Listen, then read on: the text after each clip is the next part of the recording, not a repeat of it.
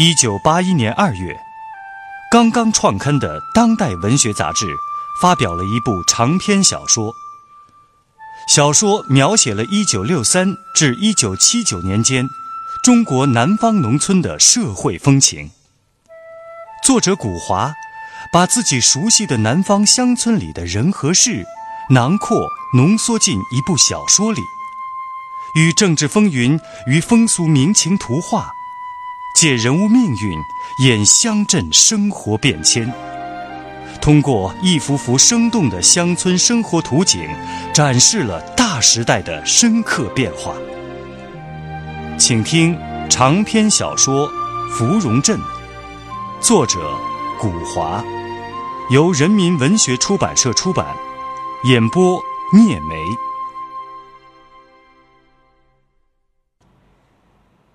第二天大清早，秦书田来敲门约胡玉英去扫街的时候，他三下两下就把秦书田送的花的确良衬衫给穿上了，当礼衣，贴心又贴肉。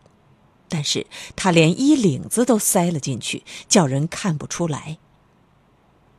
他们默默的扫着青石板街。本来都是安安静静的。秦书田却突然把手里的扫把一丢，张开双臂，胆大包天的紧紧的搂住了胡玉音。哎呀，你疯了！天哪，秦大哥，你疯了吗？书田哥，书田哥。胡玉音颤着声音，眼睛里噙满了泪。他抽泣着。让秦书田搂抱爱抚了好一会儿，才把他推开。他推开了秦书田。他好狠心，但是不能不推开呀！天哪，这算是怎么一回事啊？都当了反革命了，沦为人下人了，难道还能谈恋爱，还可以有人的正常的感情吗？不行，不行，不行！胡玉英好恨呐，她好恨呐，恨自己心里还有一把火没有熄灭。为什么还不熄灭？为什么不变成一个木头人，一个石头人？你这磨难人的鬼火呀！生活把什么都夺走了，剥去了。生活已经把他像个麻风病患者似的，从正常人的圈子里开除出来了，入了另册了，却单单剩下了这把鬼火。整整一个早晨，他都是一边扫街，一边哭。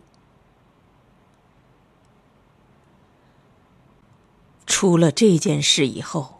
连着好几天早晨，他们都只顾各自默默的扫着街，谁都不理睬谁。他们心里都很痛苦，但是他们却渴望着过上一个人的生活。秦书田倒是跟往常一样，每天清早照例到老胡记客栈门口来默默的守候着。直到胡玉英起了床，开了门，他才默默的转身离去。时间像一位生活的医生，它能使心灵的伤口愈合，使绝望的痛楚消减，使某些不可抵御的感情沉寂、漠然。尽管这种沉寂、漠然是暂时的，是表面的。大概过了半个多月，秦书田仿佛冷静下来了。胡玉英就对他笑了，又叫开了秦大哥，而且那笑容、那声音里，比原先多出了一种浓情蜜意。从此，他们仿佛达成了一种默契，不再提那要把人引入火坑的罪恶。反倒彼此都觉得坦然亲近了，生活又回到了旧的轨迹。他们就像这青石板街上的两台扫街机器，不晓得自己为什么活着，为什么还能活着。但是，这种局面没有维持多久。不久，胡玉英害了伤风，发着高烧，睡在床上说胡话。难为了秦书田，每天早起一个人扶两个人的劳役，挥着扫把从街头扫到街尾，然后又发挥自己一点可怜的医药知识，上山采来草药，料理胡玉英这个同犯吃喝。山镇上的人们早就不大关心这两个人物了，因此谁都没有注意。胡玉英病的每天只能歪在床上，就着秦书田的双手吃喝汤药。每天，胡玉英都要含着眼泪，颤着声音喊几声“书田哥”。贵人有贵命，贱人有贱命。过了十来天，胡玉英的病好了，又天天早起扫街了。有一天。早上五点钟左右，秦书田又去叫醒了胡玉英，两个人又来到了街心。可是这个时候，电闪雷鸣，狂风大作，马上就有倾盆大雨了。今年春上的雨水真多。他们仍然在机械的打扫着街道，不同的是，如今他们是肩并肩的扫了。一边一个。暴雨说来就来，黑乎乎的天空就像是一只满是沙眼的锅底，把箭杆一般的雨柱、雨丝筛落了下来。胡玉英忽然拉了秦书田就走就跑，他们跑回了老胡记客栈，两个人都成了落汤鸡。屋子里还是一片漆黑的。他们身上已经没有一根干纱了，他们都拖着各自的湿衣服，脱下来的衣服都拧得出水来。胡玉英在黑暗里冷得浑身打哆嗦，牙齿也打颤。舒田哥，你来扶我一下，我冻得就像结了冰凌了。哎呀呀，你看你这病刚好，又冻着。快快快！我扶你到床上去睡着，在被窝里暖和暖和。秦书田摸索着，真是黑的伸手不见五指。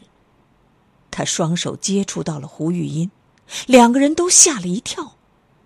他们都忘记了，自己身上的衣服已经脱光了。风雨如磐，浩大狂阔。电公雷母啊！不要震怒，不要咆哮。雨雾、雨帘把满世界都遮拦起来吧。人世间的这一对罪人，这一对政治黑鬼呀，他们生命的源流还没有枯竭。他们性灵的火花还没有熄灭，他们还会撞击出感情的闪电，他们还会散发出生命的光热。爱情的枯树遇上风雨，还会萌生出新枝嫩叶，还会绽放瘦弱的花朵，结出酸涩的苦果。芙蓉镇。以湘南一个小山镇的青石板街为中心场地，以芙蓉姐子胡玉英勤劳发家却招致不幸的故事做引线，串联起与之相关的一系列人物，并由这些遭遇不同、性格各异的人物组成一个小社会，通过这个小社会，写走动着的大时代。长篇小说《芙蓉镇》正在播出。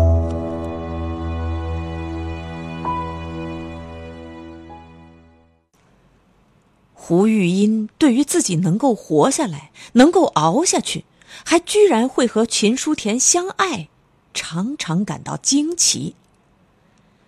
每次挨斗挨打、游街示众之后，他被押回老胡记客栈，就觉得自己活够了，只剩下一丝丝气没断了。有时候连脖子上的黑牌子都懒得取下来，就昏昏沉沉的合衣睡去。可是第二天一早醒来，简直不敢相信似的睁开眼睛。奇怪，还活着，为什么还不死啊？他伸手摸摸自己的胸口，胸口里边还在扑通扑通的跳着。这就是说。他还得起来，还得去扫街。他自怜自艾，曾经打算选下一个好点的日子死去，初一或者十五。是的，死是自己最后的一件要紧事，一定要选一个好点的日子，而且要死个好样子，不能用绳子上吊。不能在胸口戳剪刀，不能去买老鼠药吃，那样会死得凶，会破相。最好是投水，人家会打捞上来，会放得规规整整、干干净净，就像睡着了一样，摆在一块门板上，头发都不见得会乱，就只是脸盘白的像张纸，而且有点发青。也有点肿。胡玉音曾经是个观音菩萨跟前的玉女一般的人儿，死了也应当是个玉女，就是变了鬼，都不会难看吓人。因此，他曾经好几次走到玉叶溪的白石桥上，望着溪水发呆。白石桥有三四丈高。溪水绿的像匹缎子，溪水两岸是湿漉漉的岩壁，岩壁上爬满了虎耳草、凤尾巴、藤萝花。要是从沿岸边上看下去，水上水下一道一顺，有两座白石桥，四堵岩壁。人站在桥上，水里的倒影清楚的，连脸上的酒窝都看得见。桥高，岸陡，水深。所以，历朝历代都有苦命的女子到这桥上来寻自尽。久而久之，镇上居民就给这白石桥另取了一个名字，叫孤女桥。每一次，胡玉音来到孤女桥上。低头一见自己落进水里的影子，就伤心，就哭。玉音呐，玉音，这就是你吗？你是个坏女人，你害过人吗？在镇上，你有什么生死对头吗？没有啊，没有啊。玉音在镇上，蚂蚁都怕踩的，脸都很少和人红的。讲话都没有起过高腔的，小娃娃都没有欺负过一个的。你为人并不势利刻薄，并不吝啬钱财，当初还周济过不少人呢。那又是为哪样啊？你不害人，不恨人，也不势利，没有生死对头，那为什么人家还要整你、恨你、斗你，让你走路？都抬不起头来呢。你是做了什么孽呀？要落得这样的苦命，得到这样的报应。这个世道对自己太不公平了，太没有良心了。每每想到这里，胡玉音就哭啊哭啊，她感到委屈，感到不平。心里就有了气。不，我偏不死，我偏不死。我为什么要死？我犯了哪样的王法？犯了哪样的罪？我为什么活不得？他站在孤女桥上，几次都没有跳下去。他就是不该一眼就看清了水里的那个自己。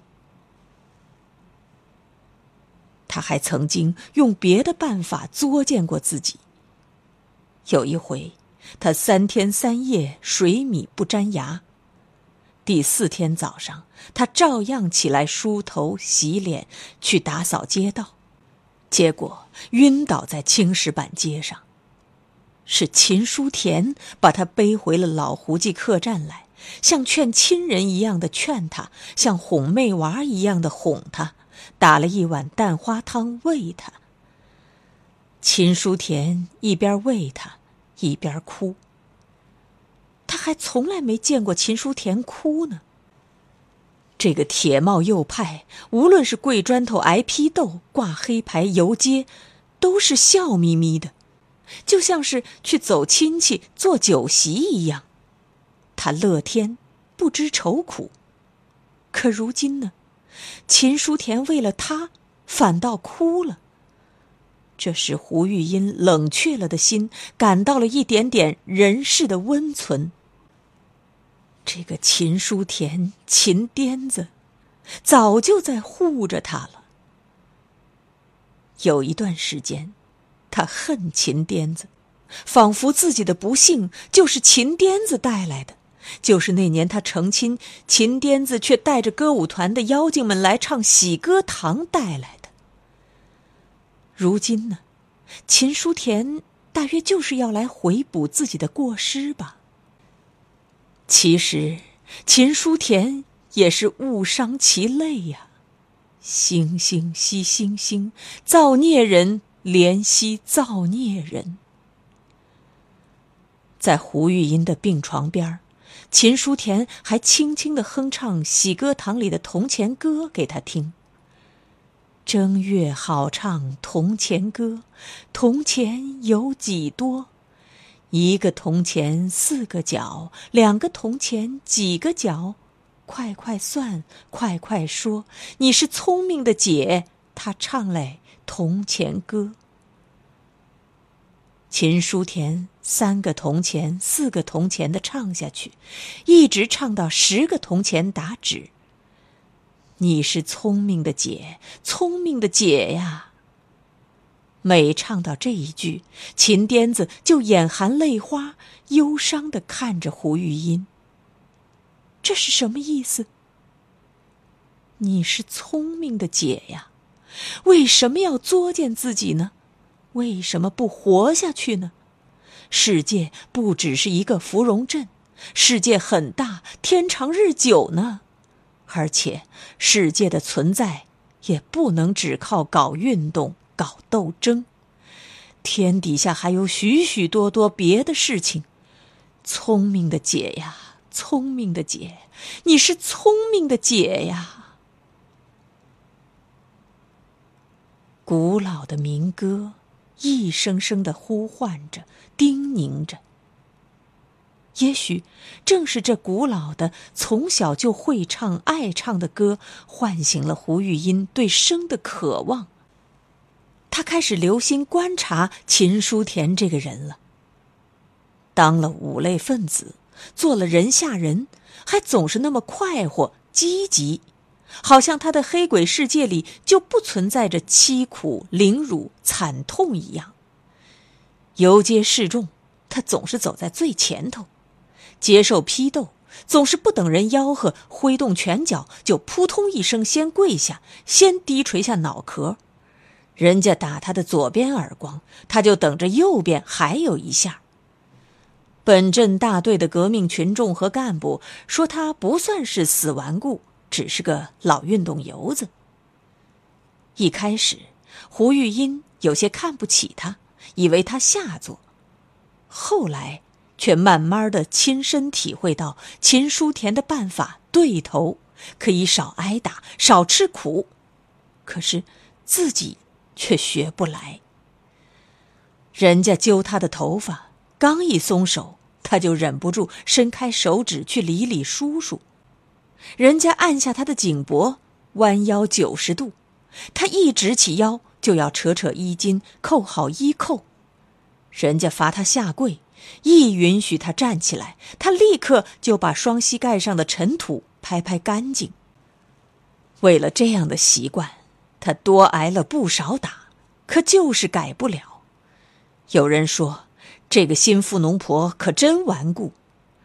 这个时候，他就想着要早点死，叫人家骂不成、批不成、斗不成。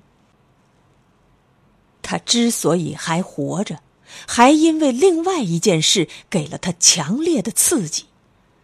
就是那一回，外地来的那班无法无天似的男女红卫兵，讲着北方话，或者是操着长沙口音，把公社书记李国香也揪了出来，颈脖上挂着一双破鞋游街。这算哪样回事啊？世界真是大，没听过、没见过的新奇事情可真多呀！原来是你逗我，我逗你，逗人家也逗自己。这一天游街回来，不晓得为什么，他心里竟然感到快活，有些幸灾乐祸。他洗了脸，就去照镜子。那镜子是妈妈留下来的，他只怕有两三年都没有照过镜子了。他发现自己老多了，额角、眼角、嘴角都爬上了鱼尾细纹，但是。整个脸盘的大样子没有变，头发还是乌黑的，又厚又软，眼睛又大又亮，两颊也还丰润。他自己都感到惊奇，他甚至有时候会神思狂乱的想：嗯。要是李国香去掉他的官帽子，自己去掉头上的富农帽子，来比比看，让一百个男人来看看，来挑挑，不怕不把那骚货娼妇比下去。这以后，他又恢复了照镜子的习惯。有时候对着镜子自怨自艾，多半的时候是对着镜子哭。哭什么？他哭，心里还有一把火还没有熄灭，他只愿这把火早些熄灭。大雷雨的那个早上，那个漆黑的、伸手不见五指的早上，他和秦书田身上都湿得不剩一根干纱了。老天爷成全了他们的罪孽。人世间的事物，第一总是最宝贵的。有了第一，就不愁第二；做得初一，就做得十五。镇上的人们，他们的警惕性侧重于政治方面，阶级斗争真是无所不在，无孔不入。可谁会想到罚两个新五类分子打扫青石板街，还会发生这类男女媾和之事呢？镇上的人们被瞒过了，被骗住了。也许是大环套小环一般的运动，走马灯一般的上台和下台，反复无定、招是西非的口号，使他们眼花缭乱、神经疲乏了。他们只觉得青石板街打扫的一天比一天干净，洁净的青石板都发出暗光，娃娃们掉饭粒儿在上面都不会脏了。还有就是秦书田和胡玉英这两个五类分子出工非常的积极，还抢着队上的重活脏活干。胡玉英的脸蛋上皱纹熨平了。泛出了一层芙蓉花瓣似的红润，他就像是已经得到了准信儿，某月某日就会给他摘掉新富农分子的黑帽子一样。您刚才听到的是长篇小说《芙蓉镇》，作者古华，由人民文学出版社出版，演播聂梅，感谢您的收听。